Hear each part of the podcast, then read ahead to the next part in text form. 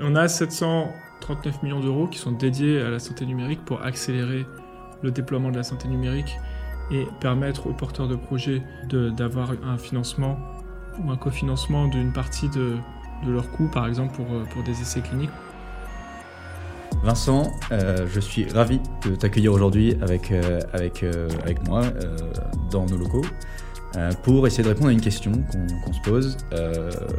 alors, je vais simplifier énormément, tu me corrigeras, mais finalement, est-ce que demain, une application mobile pourrait être prescrite, remboursée par la Sécu, au même titre qu'un médicament, qu'un dispositif médical euh, et c'est un peu la question qu'on a envie d'aborder euh, sur, euh, voilà, sur, dans l'espace du numérique en santé. Est-ce que demain on aura des applications numériques, alors je dis une application mobile, mais ça va être un peu plus large, qui seront considérées comme des médicaments, comme des dispositifs comme un pacemaker, comme autre chose.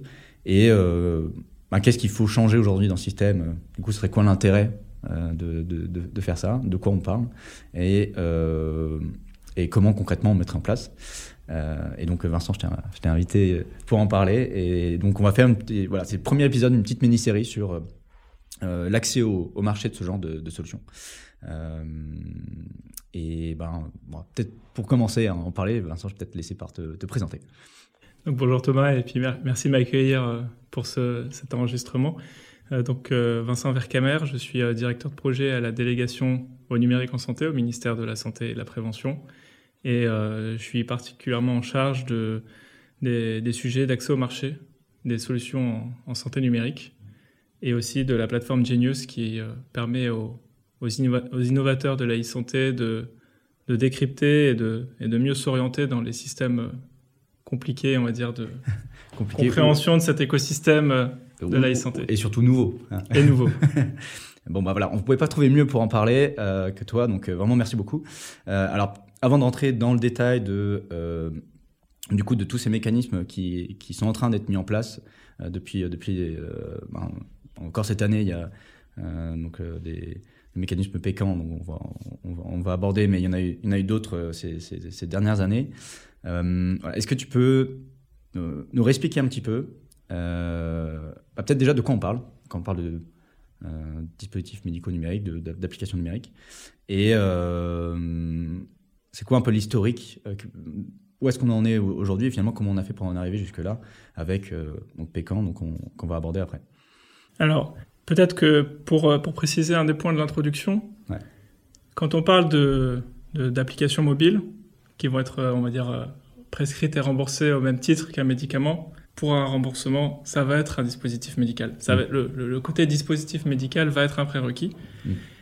Après, on va être sur des dispositifs médicaux un peu particuliers parce que le numérique aura une place euh, prépondérante ou euh, importante dans ce dispositif médical. Il peut être 100% logiciel, il peut aussi s'appuyer sur une partie qui va être... Euh, qui peut être hybride. hardware, Du logiciel plus du physique. Hmm. C'est ça. Mais, mais globalement, là, pour notre discussion, on est essentiellement sur la fonction principale qui est portée par le côté numérique Hmm. Et après, qui s'appuie éventuellement sur, euh, ou pas, sur du hardware et sur, euh, sur des données. Euh, tu as des exemples un peu de justement d'applications numériques ou qui soient soit complètement justement numériques ou on va dire du 50-50 hybride hardware software?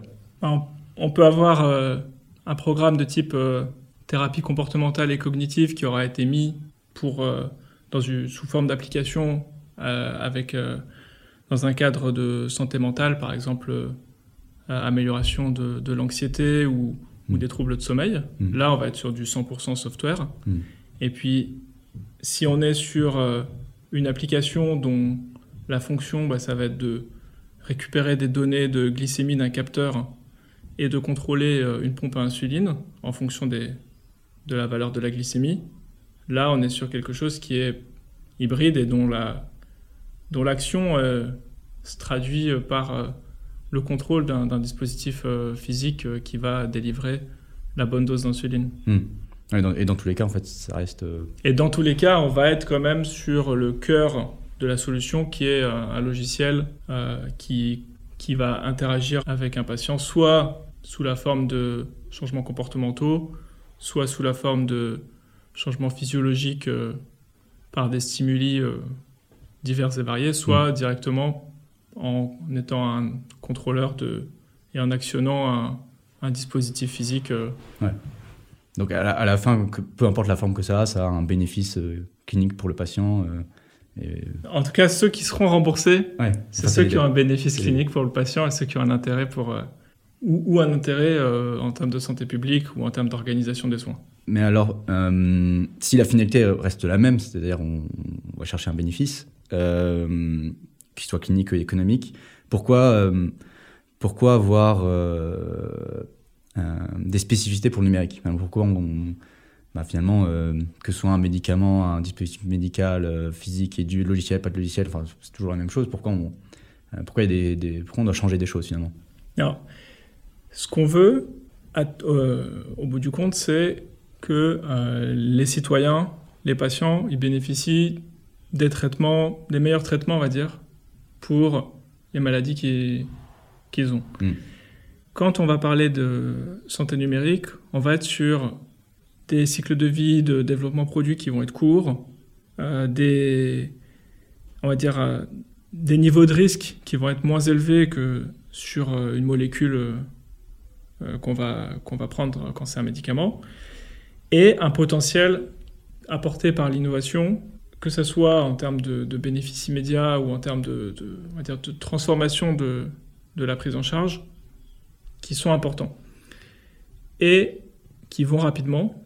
Donc on a le besoin aussi de créer des dispositifs d'accès qui vont en miroir de ces innovations pour qu'elles puissent bénéficier rapidement aux patients avant d'être périmées, avant d'être euh, dépassées et remplacées par euh, la version suivante. Mm.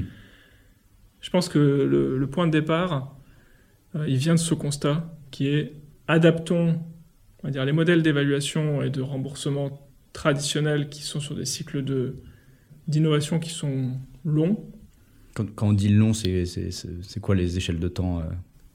C'est euh, les pacemakers, euh, on est, euh, ça a commencé il y a 40 ans. euh, euh, bon, euh, c'est sur euh, de l'ordre de la dizaine d'années, on va dire, le Mm. cycle pour un produit entre ce- sa mise sur le marché et puis la, la version suivante, même s'il peut y avoir des, des incrémentations euh, régulières. Là, on est sur euh, quelques années pour euh, une solution numérique. Voilà, celle qu'il y avait il y, a 5 ans ne ressemble pas du tout à celles qui sont aujourd'hui. Ouais, il suffit d'ouvrir son, Disponible. son- son téléphone, d'ouvrir euh, n'importe quelle application. euh, je pense qu'il y a 5 ans, on, on les reconnaîtrait plus, effectivement. ouais. Ouais. Ok. Donc là, l'idée, c'est de passer de. euh, donc le constat, c'est dans le logiciel. et le logiciel évo- évolue beaucoup plus vite que le monde physique.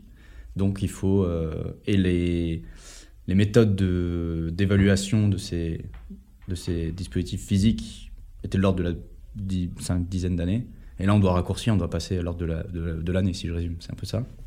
entre autres, et du coup, on essaye d'accompagner et de permettre à ces solutions bah, de d'arriver sur le marché, de pouvoir être prescrites, de pouvoir être utilisées, de pouvoir être disponibles auprès des, auprès des patients Hmm. Et, euh, et prescrites par les médecins. Voilà, on sait que ça va faire partie des, des changements des prochaines, des prochaines années. Il y en aura de plus en plus qui vont arriver avec, euh, par contre, un niveau d'exigence qui est important et euh, même avec les dispositifs qu'on essaye de mettre en place, on gardera ce niveau d'exigence parce qu'on veut rembourser des choses qui sont utiles et, et qui ont un intérêt. Ouais. Je pense que c'est euh, c'est un des points essentiels à garder en tête. C'est euh, et je pense que c'est un des premiers points aussi à se poser. euh, Une, première, une des premières questions à se poser, c'est à quoi je sers et, et- et est-ce que je suis en mesure de démontrer que, que, que j'apporte quelque chose de que ce que je, je prétends euh, à la société. ouais, apporter, je, je- je démonte quoi. Et hum, donc concrètement, euh, avant, euh, donc on va parler du dispositif Pécan euh, qui, qui permet d'accélérer ça. Concrètement, avant le dispositif, euh, co- comment ça se passait Euh, Alors avant Pécan, et, et c'est toujours le cas aujourd'hui, hein, il y a deux types de dispositifs. Il y a ceux qui sont, on va dire, on les appelle de, de droit commun, ça veut dire c'est c'est le procédure standard, et puis ceux qui sont un peu dérogatoires, qui permettent quand même d'avoir des remboursements anticipés, précoces pour les innovations. Pour ce qui est le droit commun, si on parle de, de dispositifs médicaux euh, numériques qui sont à, on va dire, à usage individuel, c'est essentiellement la liste des produits et des prestations remboursables par l'assurance maladie. Ouais. Et euh, si on est à usage euh, collectif euh, par, un, par un professionnel de santé dans le cadre de sa pratique, ça va être sur les financements euh, des actes médicaux ou sur les financements hospitaliers du budget des hôpitaux. Et après, sur les dispositifs de type dérogatoire, il y avait le forfait innovation, qui permet à des dispositifs qui sont encore à des stades précoces d'être remboursés afin de collecter des données euh, complémentaires et de pouvoir démontrer leurs bénéfices. Et il y a aussi d'autres dispositions qui étaient, euh, qui étaient en place. euh, Et, comme moi aujourd'hui, si, si je suis, j'ai une idée d'un dispositif médical ou je, je me lançais, comment je, je peux savoir si je vais plutôt aller vers un chemin. euh, on va pas parler encore de, de mais si je suis toujours dans ces, deux cas-là, comment je sais est-ce que je suis plutôt dans le cas 1, je vais aller vers le droit commun, ou euh, je vais tout de suite savoir qu'il faut que j'aille. euh, j'ai un dispositif particulier, donc je vais plutôt dans la phase. euh, je prends le virage dérogatoire. Ça va dépendre du niveau de preuve et du niveau de maturité. Si on a les éléments euh, de preuve avec les études qui vont bien euh, et les, les données qui vont bien, on peut tout de suite aller sur, euh, sur du droit commun. Hmm. Si on est encore dans une phase un peu précoce, où il manque des données, il y a des, des choses qui ne sont pas justifiées euh, au sens euh, scientifique Ouais. et qui permettent pas aux différents acteurs, dont le ministère de la Santé, qui va juger euh, qu'un dossier est, est, est utile pour, la- pour les patients Mm. et pour le système de santé. Alors, euh, alors là, il vaut mieux aller sur des dispositifs dérogatoires qui permettront, si l'innovation est justifiée, d'accéder à des premières prises en charge, des premiers remboursements, avec des conditions particulières pour, pour, pour pouvoir justement euh, euh, être déployé auprès de Commencer à expérimenter. plus petites populations de patients éventuellement, ou Ouais. avec des contraintes euh, de type collection de données supplémentaires pendant cette phase dérogatoire, afin d'être évalué à terme dans, Ouais. dans une phase Et de puis, droit commun. la, la cible, c'est quand même finir dans le droit commun. Quoi. Exactement. Et, et quand tu dis des données manquantes, euh, c'est de quoi la typologie de données qu'on, euh, en général, que euh, euh, les acteurs euh, n'ont pas euh, et qui vont devoir aller chercher quand ils vont euh, dans des phases euh, plutôt dérogatoires? Ça va être des données sur le bénéfice clinique. Ça veut dire que la plupart des acteurs, dans les prérequis de tous ces, ces dispositifs, il y a le marquage ce médical. Ouais. Lui, il va vérifier essentiellement la sécurité et les performances de la solution. Donc elle fait ce qu'elle dit, et elle le fait sans mettre en danger le patient. Ouais. Maintenant, c'est pas parce que elle mesure bien un, paramètre euh, X ou Y qu'elle sert à quelque chose. Ah oui. Et qu'elle est utile dans la prise en charge Hmm. de la maladie en question. Oui, Je vais pas forcément. euh, euh, C'est pas parce que tu mesures bien la glycémie que c'est utile, utile, Pour, pour traiter le diabète. euh, pour traiter le diabète dans telle ou telle situation. Alors il y a des cas justement où, où c'est clair, mais par contre sur un dispositif euh, numérique, bah, c'est pas, ça n'a pas encore été démontré sur un certain nombre de, hmm. de, Donc- de- de paramètres et ça va beaucoup dépendre du profil de, patient qui est ciblé et ceux à qui les médecins vont prescrire à terme la solution. Si on parle d'une solution vraiment remboursée au sens euh, classique du terme, une prescription médicale et euh, après une mise à disposition du dispositif auprès du patient. Hum, Mais, et, du coup, si, euh, si aujourd'hui on a déjà ces, deux chemins-là, euh, pourquoi en faire un, nouveau? Qu'est-ce qui. euh, combien de temps finalement, au bout de combien de temps je pouvais prétendre avoir un premier remboursement avec des conditions particulières pour aller chercher ces- ces données supplémentaires et, euh, et finalement démontrer que j'ai bien un bénéfice pour la société, pour le patient, donc euh, je mérite un remboursement. Ça va dépendre un peu des solutions, mais on peut être sur des.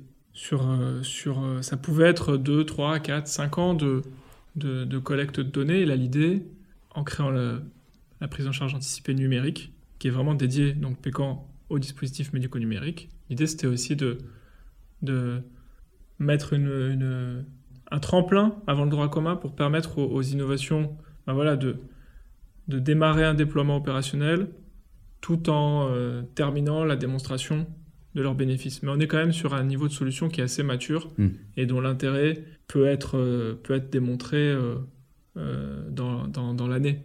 Ouais, ok. Donc là, c'est plus 5 ans, mais c'est, j'ai, un premier, j'ai une première chose au bout de un an, c'est ça le... Alors, Alors, peut-être on va peut-être, euh, avant de, de- revenir en arrière. d'aller dans, dans les détails, effectivement, tu fais bien de me, me reprendre. Euh, bah, du coup, explique-nous un petit peu, Pécan, euh, depuis quand ça a été mis en place, c'est quoi l'idée, euh, et concrètement, qu'est-ce qu'il y a, y derrière comment, moi, en tant que fabricant de dispositifs médicaux, j'ai, voilà, une innovation, peut-être par exemple sur, sur, sur le diabète, est-ce que je suis concerné, et, et comment, ça va, mar- comment ça va marcher pour moi, finalement? Alors, aujourd'hui, euh, déjà, ça va pas s'adresser à tous les dispositifs médicaux numériques. On a créé un premier dispositif, euh, donc Pécan, qui va s'adresser essentiellement à deux types de dispositifs. Soit des dispositifs médicaux numériques qui sont à visée thérapeutique, et l'idée c'est qu'ils vont être utilisés par le patient seul dans le cadre de son traitement. D'accord. Ça peut aussi s'adresser à des dispositifs médicaux numériques qui sont utilisés pour une activité de télésurveillance médicale. Voilà, c'est un peu les deux typologies de, de dispositifs. Après, si on parle des DTX, donc les dispositifs euh, à visée thérapeutique, Donc, Là- thérapeutique, c'est, la définition, c'est, euh, ça va être qui, qui vise à, à soigner ou à, ou à gérer une maladie. Ok. Et le patient est autonome, le gère. euh, Et le patient est, est autonome, en tout cas c'est, on va dire, relativement autonome dans l'usage de son dispositif. Hmm. On peut imaginer, euh, euh, bah, on- typiquement, ça peut être euh, bah, voilà, des applications pour gérer des troubles, tout ce qui va être santé mentale, euh, anxiété ou troubles bipolaires par exemple. hein. ça peut être de l'autosurveillance du diabète, ça peut être de, on va dire, gestion de la douleur Hmm. ou atténuation de, de la douleur chronique. Voilà, c'est des exemples de solutions où on imagine bien un patient entre deux séances euh, ou entre deux consultations utiliser un dispositif numérique de façon autonome pour euh, atténuer ses symptômes ou atténuer ou, ou- ou diminuer les complications d'une maladie. Ok. Et à, et à l'inverse, du coup, la télésurveillance, finalement, euh, qu'est-ce qui est, qu'est-ce qui est différent d'un. La télésurveillance, on va être Une sur thérapie une numérique. activité médicale. Ouais. Et donc là, le dispositif médical, il va être utilisé par le patient pour remonter des informations sur, euh, sur son état de santé à une équipe de professionnels de santé, avec au moins un médecin dedans, et puis il, il peut y avoir euh, des infirmières ou des ou d'autres euh, professionnels de santé Ouais. qui vont lui gérer les alertes qui vont être générées par ce dispositif médical dont le but c'est voilà, de modifier la prise en charge Hmm. et du coup de- d'éviter des hospitalisations ou d'éviter des complications euh, de façon précoce, d'anticiper des complications. Euh, et du coup, qu'est-ce qui ne, qu'est-ce qui ne rentre pas dedans? Donc, euh, télésurveillance, thérapie, euh, thérapie digitale. Est-ce que tu aurais un exemple de, de choses qui n'est pas aujourd'hui concernées par, par ce dispositif? Bah, les dispositifs médicaux numériques qui vont être par exemple pour de la prévention primaire, Hmm. ils vont pas être concernés.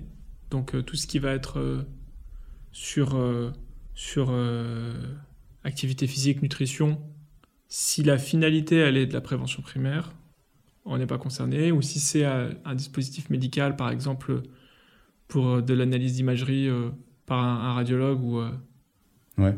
dans le cadre d'un acte d'imagerie. Ouais.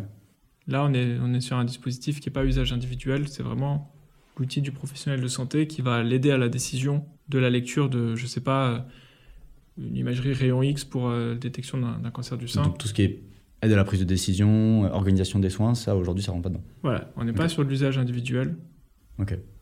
donc ça rentre pas dans la prise en charge anticipée numérique. Dans Ok. Ah, C'est important pour euh, euh, bah, de comprendre hein, qu'est-ce qui rentre, qu'est-ce qui rentre pas dedans. Euh, donc c'est pour ça que je, je- je te pose ces questions. Et alors une fois que euh, je rentre dedans, voilà, concrètement, qu'est-ce que je dois faire, qu'est-ce qui va se passer et comment comment j'accède à ce, à, à ce premier remboursement. L'idée avec Pécan, c'est en effet qu'on a, on a diminué aussi les, on va dire les, on a, on a simplifié le processus initial. Donc l'idée, ça va être de déposer deux dossiers. Il y a deux choses qui vont être euh, vérifiées. Il y a une partie sur l'intérêt, tout ce qui est clinique, tout ce qui va être euh, démontrer le, le potentiel de la, du dispositif médical à apporter un, un bénéfice euh, soit au patient, soit organisationnelle, Mhm. Euh, soit euh, pour le système de santé. Et il y a une partie du dossier qui va être tout ce qui est la vérification en termes d'interopérabilité, de sécurité de la solution. Vérifier que la gestion des données, la gestion de la sécurité est faite euh, conformément aux standards qu'on a pour, pour les solutions numériques en France. Donc ces deux dossiers vont être vérifiés en parallèle.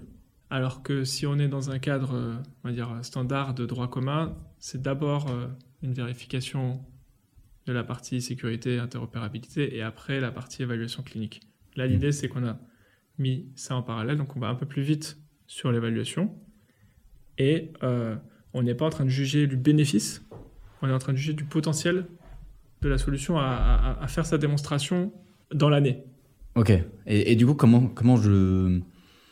Euh, du coup, j'expli- j'explique plus la, la, la méthode, comment j'arrive à, à démontrer un peu ce potentiel sans, sans aujourd'hui avoir vraiment les. du les coup, je, données. je- je montre euh, que d'une part, j'ai des premières données euh, qui, qui, qui permettent de, de, se, on va dire de, de dire il y a quelque chose, Hmm.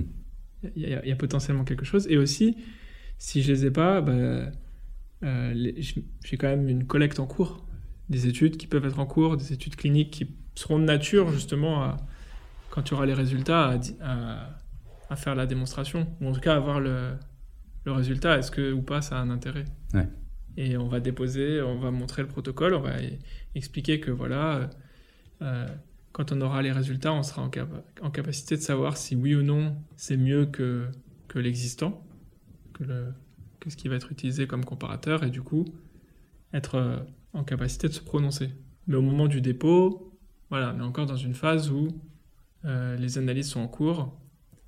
Donc on va se prononcer sur euh, est-ce que euh, l'étude est sérieuse, est-ce qu'elle est faite de façon méthodologiquement solide, Ouais. et que les conclusions du coup qui seront apportées, ben, on pourra en faire quelque chose. Hmm. Le pire, c'est d'arriver avec un truc qui est bancal, et donc ça sert à rien d'aller plus loin parce qu'on est sur. de toute façon, peu importe ce qui en sortira, ce sera à mettre à la poubelle parce que. il y On- aura- on, sait- on sait- on sait d'avance que ça va pas donner quelque chose qui sera. Euh, Ouais, si la méthode est pas, est pas solide, il peut y avoir des biais énormes. Oui, pas- t'as- t'as des exemples, un peu des, dire des erreurs types euh, qu'on peut retrouver dans euh, justement des, des mauvaises méthodes qu'on peut, qu'on peut avoir euh, dans, dans ce genre de euh, d'études, euh, de euh, où toi tu le repères, tu dis ok ça je sais déjà, ça va pas aller, euh, il va falloir euh, améliorer cette partie. Des, t'as des, t'as des erreurs un peu types comme ça? Je suis pas, je suis pas forcément en capacité de, de lister les erreurs, mais si, si tu passes à côté de, des, ne serait-ce que le choix du comparateur, ça va être essentiel. Ça veut dire ce avec- par rapport à quoi tu dis je suis meilleur. Hmm. Bon bah, ce choix-là, il faut, il faut le faire de façon, euh, de façon judicieuse. Et, euh, et je pense qu'il se fait aussi. euh, Et, et après, il y a le- le, Donc le choix du comparateur. le choix du comparateur et le choix de l'objectif principal Ouais. de, de, de, de, de l'étude. Et un, un choix, euh, bah, une erreur un peu commune, c'est d'essayer d'avoir euh, parfois une population beaucoup trop, trop grande et de, de faire une étude que sur une, une petite population en essayant d'aller chercher la grande population. Bon, bah, il y a un moment, on va dire, mais en fait, euh, Ouais, vous l'avez démontré sur vous cette l'avez partie-là. démontré que sur certaines personnes. Ouais. Faut pas demander un remboursement pour la totalité des personnes parce qu'il y aura un décalage entre Hmm. ceux sur qui ça a été testé et puis ceux sur qui vous voulez euh, le faire faut, rembourser. faut, faut, faut, faut- faut bien réfléchir du coup au comparateur qu'on va chercher et du coup à quelle partie de la population euh, on veut inclure dans nos études et qui. on- Je pense qu'il faut, ouais, faut, faut, faut bien cadrer la démonstration et Mm. essayer d'être sur euh, quelque chose de, Et alors, de scientifique et, et mé- et méthodique. Quoi. con- concrètement, une fois que. Donc j'ai ces deux dossiers à, à déposer, un côté Interop, on va y revenir un petit peu après, et un côté bénéfice clinique. Euh, une fois que je les dépose du coup sur, sur, je suppose, sur la plateforme, euh, d'ailleurs c'est... euh, comment on peut retrouver cette plateforme? C'est sur, Alors, sur quel site? Donc, il y a le côté un peu clinique, c'est c'est la plateforme Evatech de la Haute Autorité de Santé. Et, et, la, pla- et la partie interopérabilité sécurité, c'est la plateforme euh, Convergence Hmm. de l'Agence du numérique en santé. Et la meilleure façon de, de retrouver, on va dire, le, les liens vers les différentes plateformes, c'est d'aller sur euh, Genius qui est le site euh, qui permet au- justement aux, aux innovateurs de, de s'orienter de s'opérer un petit peu avec les différents. dans le. On mettra, on mettra les liens, les liens dans, la, dans la description de l'épisode. Euh, donc, euh, donc voilà, j'avance au pareil. Je, je- je mets mon dossier sur Convergence et l'autre sur euh, Evatech, c'est ça? C'est ça. Euh, Concrètement, qu'est-ce qui se passe derrière en fait euh, Bah, derrière, il y a une première étape qui est la recevabilité. On va vérifier que tous les éléments qui vont permettre euh, aux, aux agences de se prononcer et de sont présents dans le dossier. Une fois que le dossier est recevable, il y aura 60 jours pour euh, les agences pour euh, statuer et, et donner leur avis. réellement é- évaluer et dire euh, oui, non, Voilà. ça passe. Euh, Ils donnent leur avis et après, euh, si l'avis est positif, le ministère de la Santé euh, euh, prend sa décision de rembourser de façon anticipée la- la solution. D'accord. Et donc là, il y a 30 jours. Donc le- au total, c'est 3 mois C'est trois mois pour, euh, pour passer toutes les, euh, pour passer toutes les, toutes les étapes. toutes les étapes.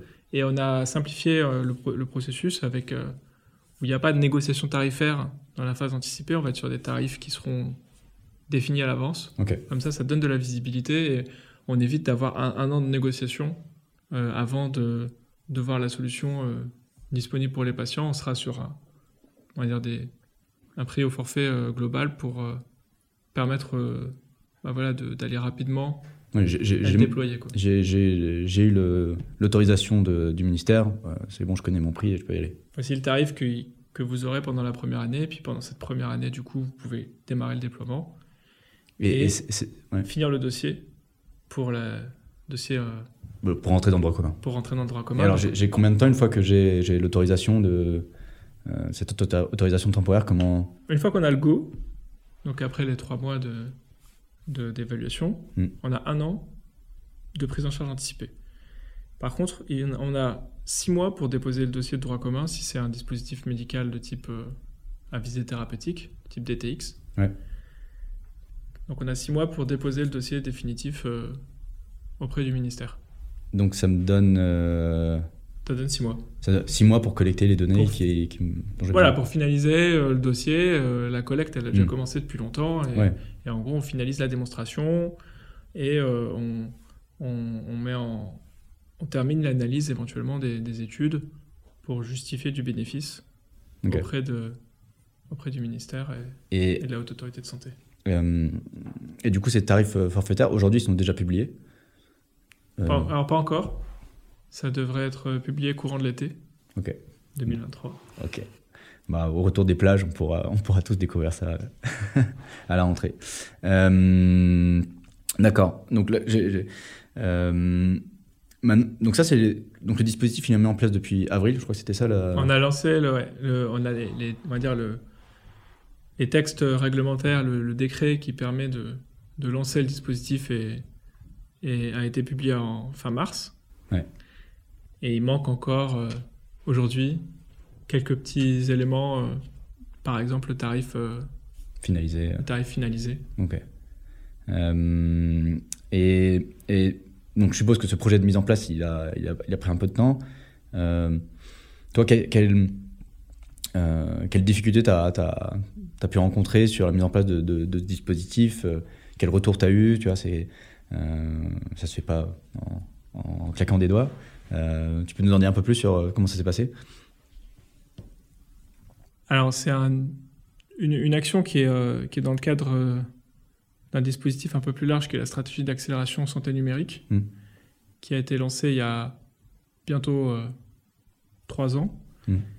Et euh, vraiment, l'objectif, c'est euh, voilà, d'accélérer le déploiement des solutions de santé numérique avec euh, des financements aux, aux différentes étapes clés de, de la vie d'un dispositif médical, pour faire court.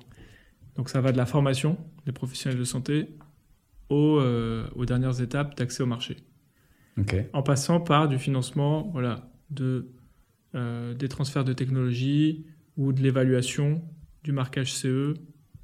Et de- que même si je suis pas encore euh, éligible pour un remboursement, enfin je suis pas encore prêt, l'État cherche à Voilà, l'État cherche, on a 739 millions d'euros qui sont dédiés à la santé numérique pour accélérer le déploiement de la santé numérique et permettre aux porteurs de projets d'avoir un financement ou un cofinancement d'une partie de, de leurs coûts, par exemple, pour, pour des essais cliniques, parce qu'on a vu que la barre est haute. Ouais. Et du coup, l'idée, c'est de financer ceux qui sont prometteurs et, et leur permettre de, et leur donner les moyens de faire les études au niveau d'exigence attendue. Et de ne pas être freiné par ce côté financier Mhm. euh, qui ferait qu'à la fin de l'étude, euh, le résultat n'est pas concluant parce qu'il manque euh, l'étude manquait d'ambition ou manquait de patients. Et donc nous, on, on- voilà, on finance au travers de différents appels à projets où euh, on finance des dispositifs comme les tiers-lieux d'expérimentation qui vont permettre de structurer un peu les expérimentations en santé numérique dans les hôpitaux ou dans des établissements de santé ou, ou libéraux. Et euh, on accompagne aussi euh, pour le financement de, du- autour du marquage CE avec, euh, avec des financements pour la constitution de, voilà, des dossiers techniques qui vont permettre à, à l'organisme notifié d'évaluer la performance et la sécurité d'un dispositif médical. Donc si, si, je, me, je me dis j'ai une, j'ai une idée d'innovation, je veux lancer un dispositif médical numérique, c'est quoi un peu la... Euh, je vais pas dire je suis au stade zéro, mais, mais quasi. Euh, Qu'est-ce que...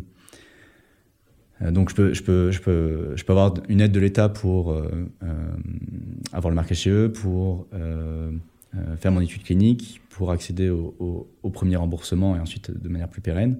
Finalement, c'est quoi la part à laquelle je peux m'attendre de, de- l'État pour m'aider là-dedans? En général, c'est à peu près 50% de... Sur le, finan- le cofinancement, mhm. ça va être à- environ 50%.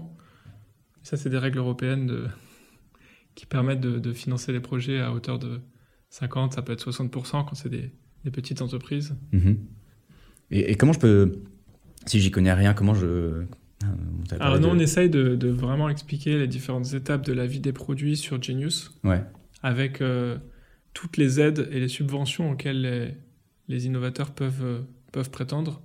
Donc on a mis en place un moteur d'aide avec plus de 150 euh, subventions en fonction de la typologie de projet, de la taille des projets, de, un certain nombre de critères.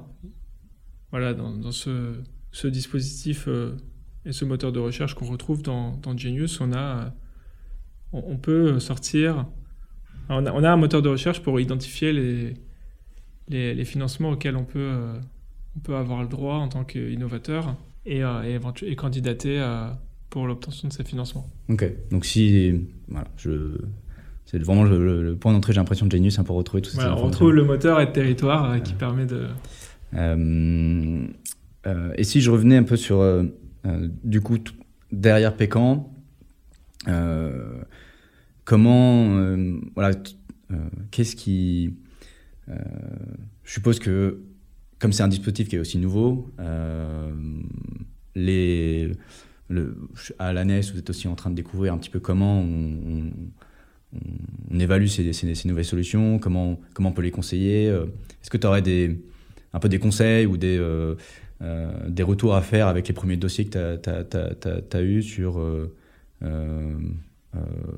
qu'est-ce qui, voilà, qu'est-ce qui est un peu difficile aujourd'hui, comment on pouvait simplifier un petit peu ce. Que tu as des premiers apprentissages finalement à nous partager depuis la mise en place du, dispositif Alors, je pense que le dispositif, il est là aussi pour, euh, pour faire le lien entre, entre deux choses.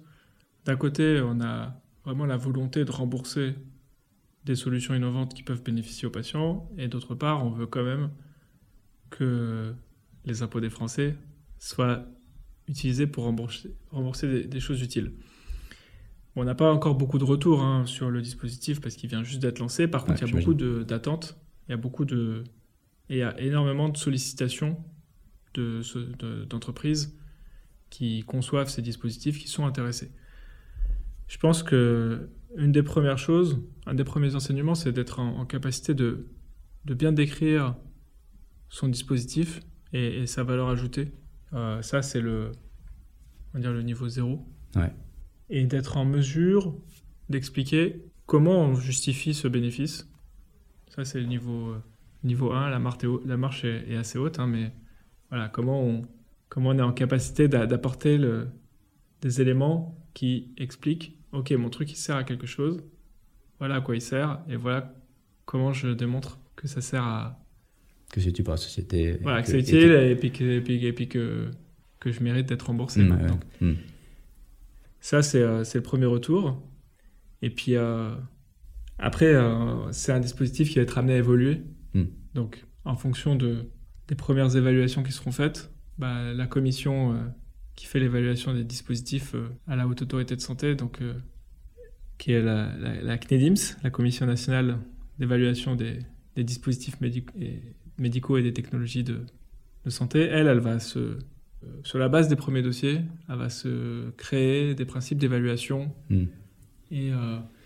et, et ju justement, à ce sujet, euh, je me pose la question comment concrètement ça se passe, euh, ces, ces, évaluations aujourd'hui euh, Donc, une, Tu parles d'une commission. concrètement, ça veut dire quoi? Enfin, comment. Qu'est-ce qui se passe dans ces, dans ces salles? C'est un peu. Alors, assez opaque pour moi aujourd'hui. quand un dossier va être dé déposé, il y aura un certain nombre d'éléments euh, clinique. Euh, les... On parle vraiment du volet clinique. Euh, ouais, complètement. Ouais. Celui-là, il va être évalué par, par, par cette commission, la CNIDIMS, et, et, elle, elle va arriver après le, le travail des, des, équipes de la Haute Autorité de Santé qui vont instruire le dossier, vont le présenter à la commission. La commission, elle est constituée de une vingtaine de professionnels de santé. la liste est publique sur, sur le site et et ces professionnels de santé, qui sont de différentes spécialités, euh, peut y avoir des pharmaciens, il y a des médecins, il y a des, des méthodologistes, ils vont euh, étudier le dossier et voter si, oui ou non, il, le dossier a un intérêt en termes de par rapport à, à ce qui est revendiqué. Hmm. Donc euh, ça peut être un intérêt. Euh, la commission, elle va évaluer l'intérêt en termes de, de bénéfices cliniques pour le patient, que ce soit de la qualité de vie ou que ce soit du, de la morbidité ou de la mortalité. Donc, mais elle peut aussi euh, se prononcer sur euh, le bénéfice organisationnel de ce dispositif ou le bénéfice en santé publique. Et son avis va être ensuite public et publié sur le site de la Haute Autorité de Santé euh, juste après l'évaluation. Et, donc, donc le... ça donne aussi un certain nombre d'informations à ceux qui arrivent derrière pour, euh, bah, pour savoir euh, ce qu'il faut faire, ce qu'il ne faut pas faire. Elles sont publiques, on peut aller les, les consulter. On sur voit les études qui ont été mises au dossier, on voit les, les, les problèmes qu'il y avait dans le dossier. Ok. Et du coup, on peut savoir pourquoi un dossier a été refusé et, et où est-ce que, où est que ça pêchait en termes de, de démonstration. Ok. Et à la fin, donc il y a, y a donc ce, dans ce document, on retrouve l'analyse et puis euh, oui, non et, euh... et le résultat du vote euh, qui a eu lieu euh, quand il y a un vote. Euh... C'est un, un, vote. Euh, c'est un vote de la commission. Parmi tous les tous les participants. Ok. Et alors, je, par curiosité, je suis allé voir que certains certains de ces, ces avis-là et on retrouve aussi à la fin un, un, code 1, 2, 3, 4, 5. Euh, et j'ai l'impression que. Alors, ça, c'est le niveau d'ASA qui est l'amélioration du service attendu. Ouais. Celui-là, il est pas, il est pour le droit commun. Et, euh, et euh, l'objectif, c'est de, de donner une, une information sur, euh, sur l'amélioration de ce dispositif par rapport à la stratégie thérapeutique existante. Donc, si c'est 5, c'est qu'il n'y a pas d'amélioration par rapport à, à, ce qui existe. Et puis, si c'est 1, c'est fort, forte amélioration pour la prise en charge anticipée, c'est juste binaire, c'est-à-dire c'est oui, oui, ou non. Cette, euh, Donc ça, ça sera pour la partie d'après, une fois que j'aurai... Elle sera, elle, sera, elle sera faite au moment de l'évaluation de droit commun. Ok. Euh, et alors, tu as parlé du coup, donc on a beaucoup, parlé de la partie clinique, hein, ce, ce, premier dossier, euh, et, euh, l'autre dossier qui est euh, autour de, l'interopérabilité de la solution. Euh, alors, est-ce que tu peux préciser un petit peu qu'est-ce que qu'est-ce qu'on doit chercher à démontrer? Donc, je, connais personnellement bien la, la plateforme Convergence et ce, qu'on, ce que demande l'ANS, mais est-ce que tu peux expliquer un petit peu euh, bah, qu'est-ce, qu'est-ce que demande l'ANS euh, à ces euh, éditeurs de logiciels Pourquoi finalement on, demande ça euh, Et qu'est-ce que je dois démontrer? Si on est sur des dispositifs médicaux numériques, ils ont vocation à traiter de la donnée de santé, à communiquer cette donnée euh, aux patients, à un professionnel de santé, dans le cadre d'une prise en charge, dans le cadre, surtout si on est sur quelque chose de remboursé. Voilà. Donc, ce que va faire l'Agence du numérique en santé, c'est évaluer justement la conformité de la solution au cadre réglementaire et à la doctrine du numérique en santé française pour vérifier que d'une part, euh, la solution traite bien les données conformément au RGPD, Ouais. que euh, les accès patients ou les accès professionnels de santé sont euh, sécurisés et remplissent un, un certain nombre de, de critères quant à l'identification du patient ou l'identification du professionnel de santé et puis la façon dont l'accès va être sécurisé. On va vérifier aussi la, la portabilité des données, la, la, la possibilité, euh, voilà, on est sur, euh, sur euh, est-ce que les, il est possible de- de- d'extraire les données dans des formats qui sont documentés et, et, et structurés. Pour mal de. Donc il y a un certain nombre de, il y a un certain nombre d'exigences vraiment techniques pour vérifier qu'on est conforme au cadre d'urbanisme de la e-santé en France et du numérique en santé. pour que, pour que demain la solution elle puisse euh, bah, voilà, se, se brancher euh, euh, et s'intégrer dans, dans un écosystème numérique euh, que ce soit cohérent. qui soit cohérent et pour lequel les données soient, soient disponibles et soient réutilisables pour une prise en charge. Donc demain, ça en, en- voilà, faut que ça puisse être compatible avec mon espace santé, que qu'il y ait des comptes rendus qui soient mis dans dans le DMP ou que la messagerie, euh, s'il y a une messagerie sécurisée, euh, commune. euh, voilà, ou sur, en tout cas, avoir une, euh, comment dire, avoir quelque chose qui soit au niveau des standards Hmm. attendus. Ok. Aujourd'hui, on est sur des exigences assez simples. hein. On va vérifier que, voilà, en termes de RGPD d'une part, et on va dire des accès patients, on est sur quelque chose qui correspond au, au texte et que, voilà, si- s'il y a un accès patient, euh, on a bien la mise en place d'un- d'une authentification de facteurs ou des choses comme ça. Ok. Donc c'est des bonnes pratiques finalement de. Beaucoup de bonnes pratiques, beaucoup de choses qui sont déjà, euh, on va dire, euh, intégrées par, par les acteurs Mm. et, euh, et qui sont déjà les, on va dire, l'état de l'art. Après, une grosse partie des challenges, quand on lance un dispositif comme, comme Pécan, ils sont plus dans la suite. hein. Ça veut dire que premier niveau, c'est euh, c'est l'offre, et on l'a vu, hein, c'est qui on évalue et à qui on donne euh, une autorisation de remboursement anticipé. Mm.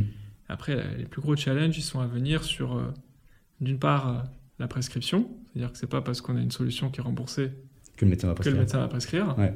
Aujourd'hui, euh, on est sur des solutions, voilà, euh, quand on est sur des choses innovantes, euh, s'il y a 5% des, des médecins qui vont prescrire, c'est déjà un très beau résultat, hein, parce qu'on a quand même beaucoup de, de difficultés à activer le corps médical pour prescrire des solutions innovantes. Qu'est-ce qui.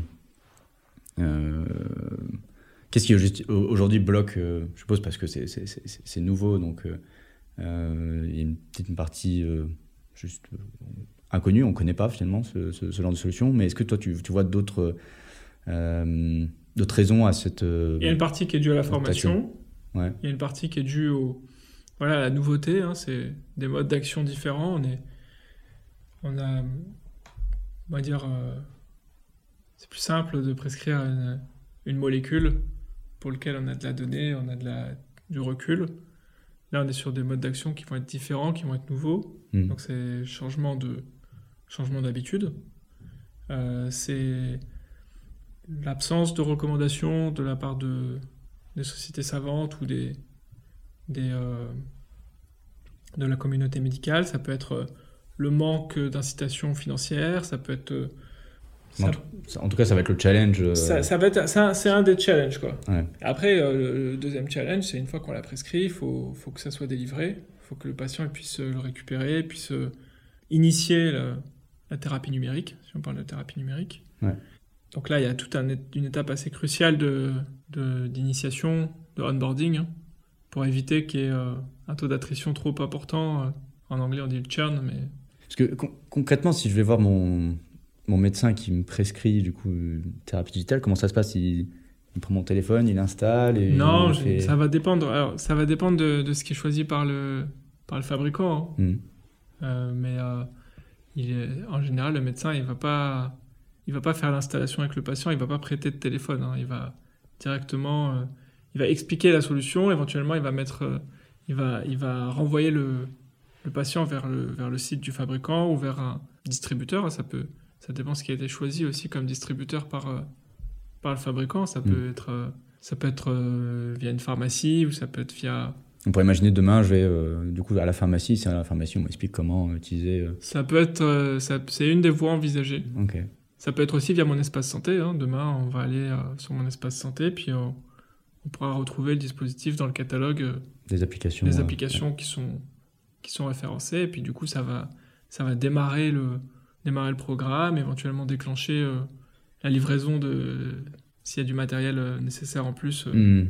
pour la mise en place. Et puis une fois que toute cette étape un peu critique de de- d'onboarding est, est faite, bah, bah, voilà, il faut éviter, euh, on va dire, un des challenges importants qui est le taux d'attrition, la perte, la, perte, la perte de vue ou l'abandon du, Du patient après sur le. du patient, de la prise en charge. C'est un peu pareil avec un médicament. hein. Mm. On achète une boîte et puis on a pris deux comprimés et puis on laisse la boîte dans le, dans le placard. Ouais. C'est Sauf- aussi un challenge pour le médicament. Sauf Surtout là, si euh, quand on commence à le prendre, on a des effets secondaires, c'est contraignant, c'est, c'est, alors ça peut être pénible. Quand c'est un dispositif médical numérique, ça peut être pénible parce que ça demande un certain engagement euh, personnel hein, en termes de temps. Si il faut passer 30 minutes par jour avec, une avec une, en, intera- en interaction avec son téléphone pour avoir le, l'effet positif en santé, hein, Mm. versus euh, prendre un cachet, euh, il y a certains patients qui vont peut-être préférer euh, Et, et sur ces. malgré les effets secondaires, basculer sur du, sur du médicament. Et sur, sur ces, sur- du coup, sur ces challenges hein, de, de, de la prescription, d'onboarding, du, finalement du, du flux aussi pour, euh, du coup, du flux pour des patients, des acteurs qu'il va falloir euh, impliquer, euh, la formation qu'il va falloir faire, euh, puis du churn dont tu as parlé. Est-ce que, voilà, est-ce que ça rentre aussi dans le cadre de Pécan? Est-ce que ça va être, est-ce que en, voyant passer des, des choses qui marchent, qui marchent pas, est-ce que vous allez aussi avoir vocation à aider les, les, les- fabricants? Ou c'est plutôt on va voir ce qui marchera, mais nous on, s'arrête à la partie au marché. Euh, c'est quoi un peu euh, la limite tu vois? Je pense que le premier, le premier, le premier challenge, c'est d'avoir suffisamment d'offres et d'avoir suffisamment de solutions qui, sont, euh, qui arrivent sur le marché. Ouais. Ensuite, euh, on fait en sorte de mettre en place euh, tout ce qu'il faut pour que cette partie aval se passe bien et que, que les médecins soient au courant et que, qu'ils puissent prescrire et que ensuite le parcours patient qui va permettre d'initier la thérapie numérique et, et, l'utiliser sur le long terme ce, ce- soit, soit on va dire, le plus simple possible pour éviter que, que ça reste dans des cartons et que finalement personne n'en bénéficie. Hum, hum. Donc c'est quelque chose auquel on est super vigilant et euh, on fait en sorte de travailler avec l'assurance maladie, avec les différents acteurs qui sont, euh, qui sont euh, sur le terrain euh, sur ces sujets pour que ça se passe bien. Ok. Et, et qu'est-ce que tu penses de, du coup, aujourd'hui, des. euh, Parce que tous ces, tous ces challenges tu as évoqués qui concernent finalement euh, bah, toutes ces nouvelles, applications et donc tous les fabricants euh, cherchent à trouver bah, des solutions et innovent là-dessus. Et du coup, il faut qu'ils soient au contact ben, des, médecins, des, des patients. Pour autant, ils ne sont pas forcément encore remboursés. Enfin, tu vois, il y a un peu un, timing à, jouer. Est-ce qu'il y a des. voilà, qu'est-ce que tu penses de, de- d'avoir une approche over the counter, de, faire payer au début le patient pour dire bah, on va directement, enfin on va chercher euh, à mettre sur le marché, à tester euh, le modèle de valeur et en même temps d'apprendre à bah, tester l'onboarding, tester euh, la rétention du patient, ce genre de choses, avant d'aller chercher euh, un remboursement par, euh, euh, par la sécurité sociale finalement. Euh, Est-ce que ça c'est un peu le chemin euh, euh, obligatoire, j'ai envie de dire, de- de- de- d'aller directement en contact, ou euh, en fait on peut déjà aller euh, euh, plutôt chercher Pécan, tu vois, en termes de timing, qu'est-ce qui... Il y en a beaucoup qui vont passer par cette étape-là. Ouais. C'est une étape qui va permettre à- de, on va dire, de bénéficier à des petites populations restreintes ou qui ont les moyens ou, Hmm. et qui vont pouvoir, pouvoir démarrer, mais ça va, on va dire, ça va rapidement pas être suffisant. Et du coup, euh, c'est une étape qui peut être amenée, en- ne serait-ce que pour avoir des... C'est essentiel d'avoir des retours euh, utilisateurs et de, et de, de- de confronter aussi sa solution avec, euh, avec ce type de, de, de financement directement par le patient. Ouais. Mais c'est une stratégie qui a amené en parallèle de la stratégie d'accès au marché et de remboursement. Et, euh, Et ça va vraiment dépendre de la solution et de la durée pour obtenir les données parce que parfois ça peut être assez court, assez rapide, mais il y a certaines solutions qui vont nécessiter plusieurs années avant de pouvoir euh, avoir le niveau, euh, le niveau suffisant. Hmm. Et, est-ce qu'il n'y a pas hum, aussi un risque finalement de continuer euh, euh, de chercher à atteindre directement le patient sans forcément passer par euh, de chercher l'autoprescription finalement Euh, euh, et que euh, on passe pas par, euh, euh, par le flux de la prescription finalement. Euh, est-ce que euh, euh, est-ce que déjà c'est une bonne chose ou pas d'aussi permettre euh, est-ce que ces applications si euh, elles sont sur les stores moi je peux le télécharger sans forcément en parler à mon médecin et, et en fait je peux aussi m'automédiquer euh, quelque part. Est-ce que ça c'est selon toi une bonne pratique? Est-ce que ça pourrait euh, on pourrait même aller jusqu'à un remboursement sans la prescription ou est-ce que ça, ça reste dans ce, dans ce flux? Qu'est-ce que tu en penses de cette... En tout cas, aujourd'hui, c'est pas possible. Ouais. C'est-à-dire que les, les- les remboursements euh, associés à cette prise en charge anticipée, c'est sur prescription. Après, on peut très bien imaginer que dans le cadre de, dans le cadre de certaines maladies chroniques, pour lequel, euh, prenons le diabète, hein, mais pour lequel le patient est, est déjà pris en charge, et que la solution démontre un, un bénéfice pour, euh, pour une utilisation directement par le patient, bah, qu'il puisse euh, lui-même entamer l'utilisation, et puis que on ait tout mis en place en termes d'interopérabilité pour que le médecin soit au courant Ouais. dans le dossier patient que, que, que cette euh, utilisation a démarré. Ok.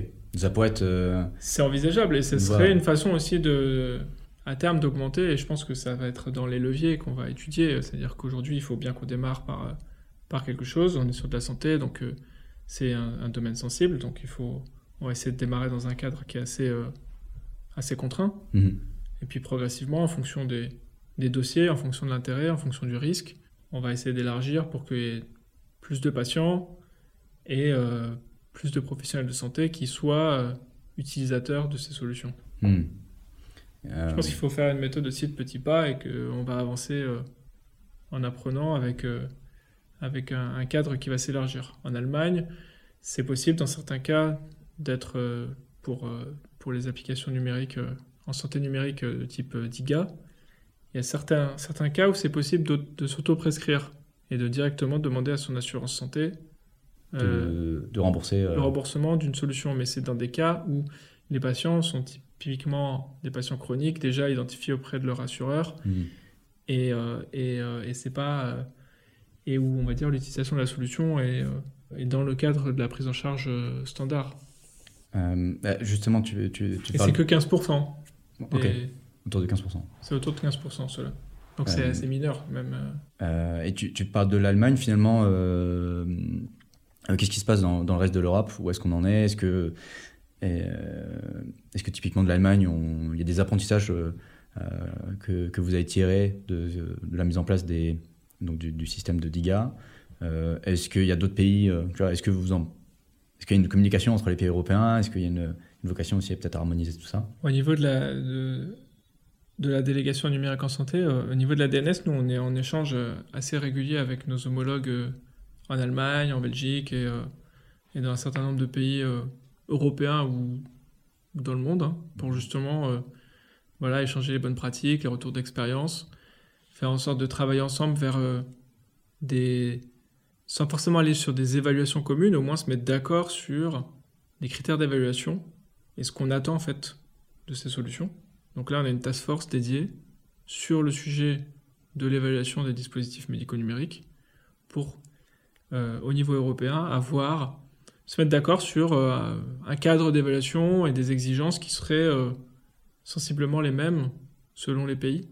Mhm. Ça, c'est une vraie, euh, ce serait un vrai progrès pour, euh, pour, les, pour les solutions numériques parce qu'elles sauraient ce qu'on attend d'eux et, euh, et les critères sur lesquels elles seront évaluées. Et que ces critères ils soient les mêmes selon les pays. Même si après l'évaluation et le résultat de l'évaluation et la tarification, elle va rester par pays, au moins ils auront déjà une première base de, de critères. euh, Et quand tu dis un critère, c'est des critères... quel genre de critères? Bah, ça va être euh, sur, euh, je sais pas moi, l'observance à l'utilisation du dispositif, ça va être euh, des critères sur, euh, pour pouvoir décrire le bénéfice clinique.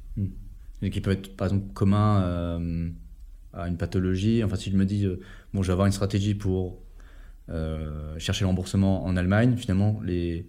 est-ce que je peux, je peux me dire, les le protocole que je mets en place ou les données que je vais récolter, euh, est-ce que je vais pouvoir les réutiliser pour aussi chercher le, remboursement en France euh, Est-ce que c'est un peu ça la démarche? La démarche, c'est ça.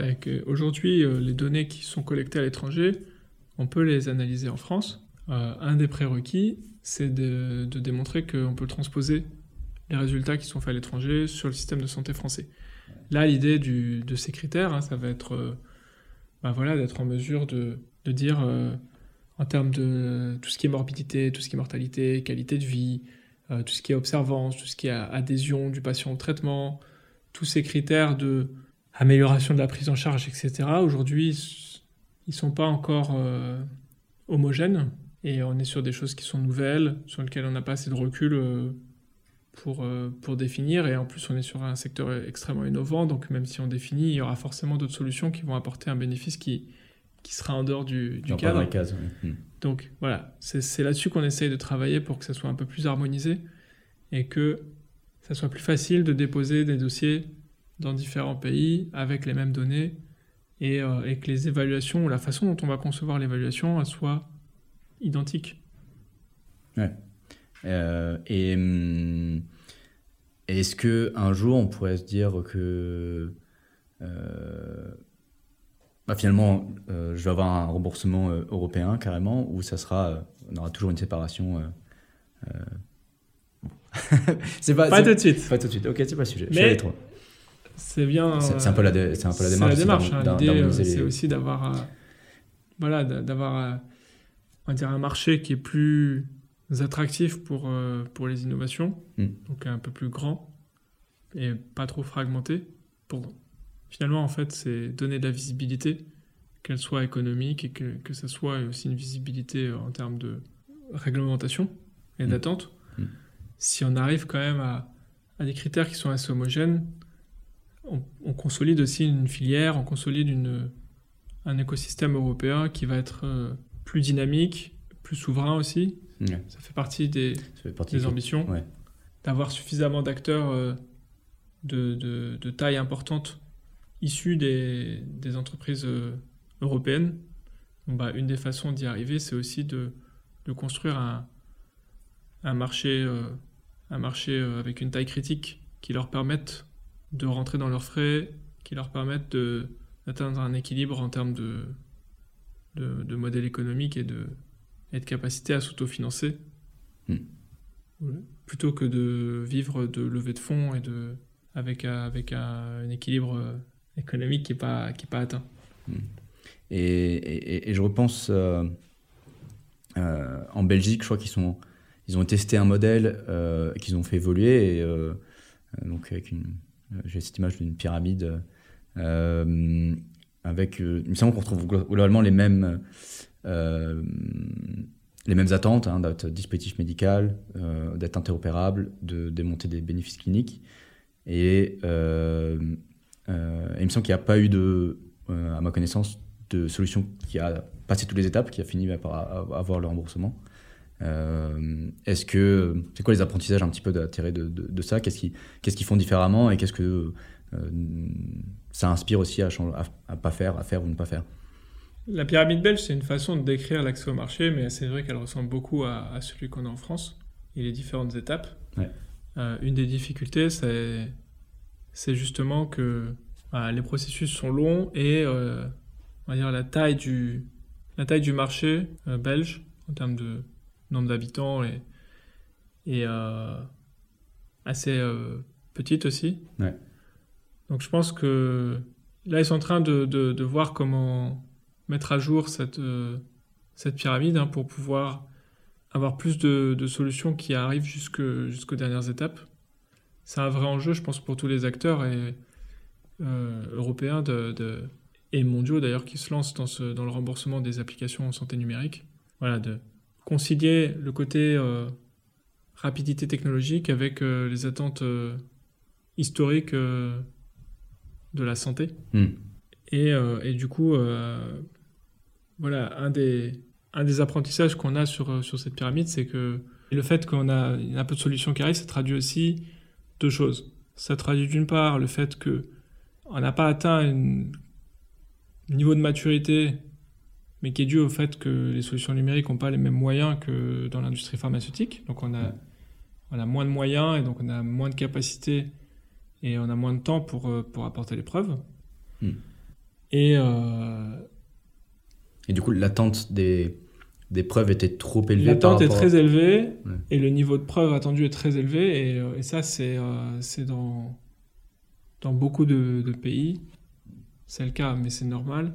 On est sur des choses qui sont nouvelles et on, on a aussi des résultats et des, bénéfices qui, sont, qui restent encore à, démontrer aujourd'hui, parce qu'on est sur des choses naissantes sur lesquelles on a assez peu de recul. J'ai l'impression qu'il y a vraiment un curseur entre euh, le niveau des preuves attendues pour bah, euh, être sûr qu'on euh, va mettre sur le marché, on va donner l'autorisation à quelque chose qui va avoir un bénéfice clinique attendu, un bénéfice pour organisationnel, comme tu, comme tu le dis,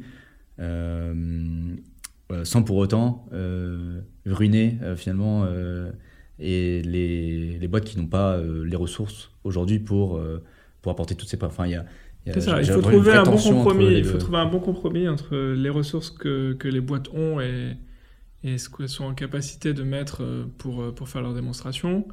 Et puis euh, les capacités des États à absorber aussi, à prendre un risque financier mm. et, un risque en termes de santé publique, à, rembourser des choses qui ont un intérêt limité ou, ou alors dont le, coût serait disproportionné par rapport à, au budget disponible dans le système de santé. Par contre, ce qu'on veut, ce qu'on sait, c'est que oui, on est sur des choses qui vont être euh, potentiellement moins risquées qu'une molécule parce qu'on va pas avoir de d'effet par exemple tératogène avec euh, avec une application numérique. Donc en termes de, encore que si on regarde des, certaines applications, il y a certains voilà, faut... ça a certains effets euh, parfois. Il peut y avoir des effets des effets négatifs, donc c'est un premier un premier point sur lequel on est vigilant en termes de, santé publique. Et, euh, et, on va dire, euh, faut que ça. Il y a un moment, il faut aussi, je pense que c'est un, bon, un bon apprentissage. Hein, il faut que ça s'insère aussi dans une, dans une prise en charge naturelle, classique. C'est-à-dire, faut que, faut que la solution, elle s'insère dans un système de santé existant. On peut pas faire abstraction du système de santé et dire on va renverser la table et, et on va tout changer. Je pense que et un premier travail, c'est justement d'être euh, avec les professionnels de santé, avec les patients, avec les différents acteurs.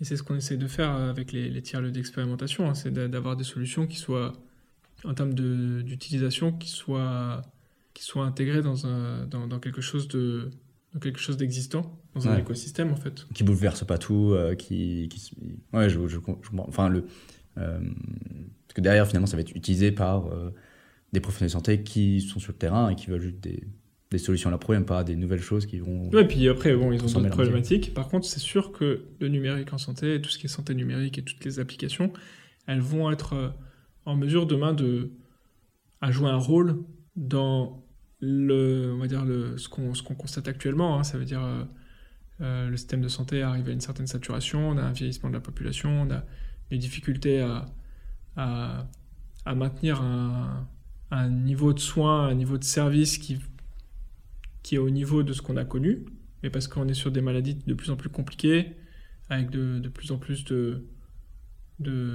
de, personnes qui ont plusieurs maladies chroniques en même temps. Le numérique peut jouer un rôle important, mais il ne va pas remplacer euh, la totalité de, de, de, la prise en charge. Donc il faut, faudra composer avec ça, mais c'est sûr que demain, il y aura une place à jouer, et euh, il y en aura de plus en plus. Maintenant, on veut que ça se fasse euh, de façon euh, cohérente et, euh, et logique. Quoi. En commençant par ceux qui ont le plus, le plus de bénéfices, et puis après, il y a des choses qui sont un peu moins, moins. Et, et, et, pour finir justement sur, sur, sur, sur, demain, donc là, aujourd'hui, donc, oui, d'ailleurs, j'avais une, une, petite question avant de, de, conclure avec toi. pourquoi Pécan? Pourquoi le nom Pécan? Est-ce que c'est un rapport avec la noix de pécan ou... Non, il n'y a pas de rapport avec la noix de pécan. C'est euh, pécan, c'est pour au début c'était prise en charge anticipée. Ouais. Et on a rajouté le N pour le numérique. C'est vraiment un dispositif qui est dédié aux solutions numériques Hmm. et qui sont, on va dire, le- euh, la priorité qu'on a euh, actuellement parce qu'on a bien identifié que c'était difficile pour ces, ces nouvelles typologies de solutions de, Ouais. d'être remboursées. En tout cas, c'est un hasard. Mais ouais, à chaque fois, ça me fait penser à la tarte de notre pécan que j'adore. Euh, donc, euh, je sais pas. Je sais, je sais- moi, je me disais, il y a un moment, il y a quelqu'un autour de la table qui a dit. Et- et- je sais pas, il y a peut-être des noix de pécan à côté. Ils sont dit, pécan, c'est une super idée. Bon, peut-être on, on connaîtra l'histoire un jour. Euh, non, voilà, je voulais, pour, conclure. euh, euh, donc, à Pécan qui a été lancé là en début d'année, il y a encore des, choses à finaliser, mais ça va être quoi un petit peu les, voilà, à quoi on peut s'attendre dans, dans les prochaines années, comment ça va évoluer? C'est- quoi les prochaines étapes? Tu peux nous en dire un peu plus? Alors là, les prochaines étapes, ça va être déjà d'avoir le- le pre- les, premiers, les premiers dispositifs qui seront évalués, Ouais. les accompagner dans le déploiement. On, on s'attend à les avoir quand les premiers, à ton avis, euh, Euh, septembre, euh, à la rentrée septembre 2023, on aura peut-être un premier dispositif et puis d'ici la fin d'année, on aura d'autres qui seront évalués. Mhm. Puis bon, bah, je pense que d'ici un an, on aura, on aura eu au moins une dizaine de. Là, il y a combien de dossiers euh, euh, environ en, en cours? Ils sont à des stades différents, mais en tout cas, euh, il y a une. On va dire, euh, d'ici la fin d'année, on, on espère avoir une dizaine de dossiers qui auront été déposés pour être évalués. Ok. Et à partir de là, euh, Et à partir de là, euh, faire en sorte que, que ça puisse se déployer, donc euh, que ce soit sur euh, de la télésurveillance ou que ce soit sur euh, les thérapies numériques, Mm. pour que euh, pour qu'on les accompagne après vers euh, voilà vers leur euh, leur maintien en droit commun, s'ils sont en mesure de démontrer leurs bénéfices et s'ils sont en mesure d'apporter euh, quelque chose au système de santé Mm. et aux patients, bah voilà, on fait, on fait en sorte de, de s'ils sont utiles, de les maintenir et, et leur permettre euh, de, de toucher les, les patients pour lesquels ils ont été euh, conçus. En fait, le- un des pires, un des pires euh, échecs, c'est de se dire qu'on a quelque chose qui pourrait bénéficier à, euh, à plein de patients et pour des raisons d'accessibilité, pour des raisons de, de barrières de type euh, prescription, de barrières de type accès, au- accès aux soins, on n'arrive pas à toucher ces populations cibles qui pourtant En ont besoin. bénéficieraient de, de la solution. Hmm. Donc là, on fait en sorte d'avoir quelque chose qui est lisible, qui est simple, pour lequel il n'y a pas euh, un enchaînement d'étapes pour le patient en- avant de, de pouvoir bénéficier de la solution. Il faut qu'il puisse y avoir de, voilà, de la prise en charge du, du tiers payant, il faut qu'il puisse y avoir des, tous ces, tous ces mécanismes qui permettent euh, d'éviter l'avance de frais. Ouais. C'est des choses qui sont utiles Et, et qui sont aujourd'hui pas des, des prérequis pour, euh, pour, avoir, pour accéder au marché. C'est, c'est- Non, c'est pas des prérequis pour l'accès au marché, c'est c'est, euh, c'est des, des choix. Après, euh, une fois qu'on a accédé au marché, c'est des, des choix et puis c'est et puis c'est des, des- la mise en place technique et c'est euh, Mm. c'est un peu de complexité qu'il faut être en capacité euh, soit de prendre côté public, soit de prendre côté euh, entreprise et de travailler ensemble pour que euh, les patients, les professionnels de santé, ça soit le plus transparent ça pour eux et que ça se fasse euh, de la façon la plus plus simple possible. Eh ben, eh ben, en tout cas, on, on souhaite. Bah, écoute, on, on, on- verra ça euh, l'année prochaine. J'espère que euh, ça sera, ça sera un succès. Euh, bah, écoute, Vincent, merci beaucoup euh, d'avoir d'avoir accepté notre invitation, d'avoir décrit du coup tout ce, tout ce nouveau dispositif pour accéder au, remboursement. Alors, je t'inviterai à écouter les prochains épisodes. On, on accueillera aussi des entreprises et des. J'aimerais bien avoir l'avis de peut-être d'utilisateurs, comment, comment ils, voient l'arrivée de ces, de ces solutions-là. Donc, euh, bah, je peux te co- conseiller que t'abonner à la chaîne et, euh, et à tous nos éditeurs aussi pour, pour suivre ces prochains épisodes. Et euh, écoute, bah, merci beaucoup et à la prochaine. Merci. À bientôt.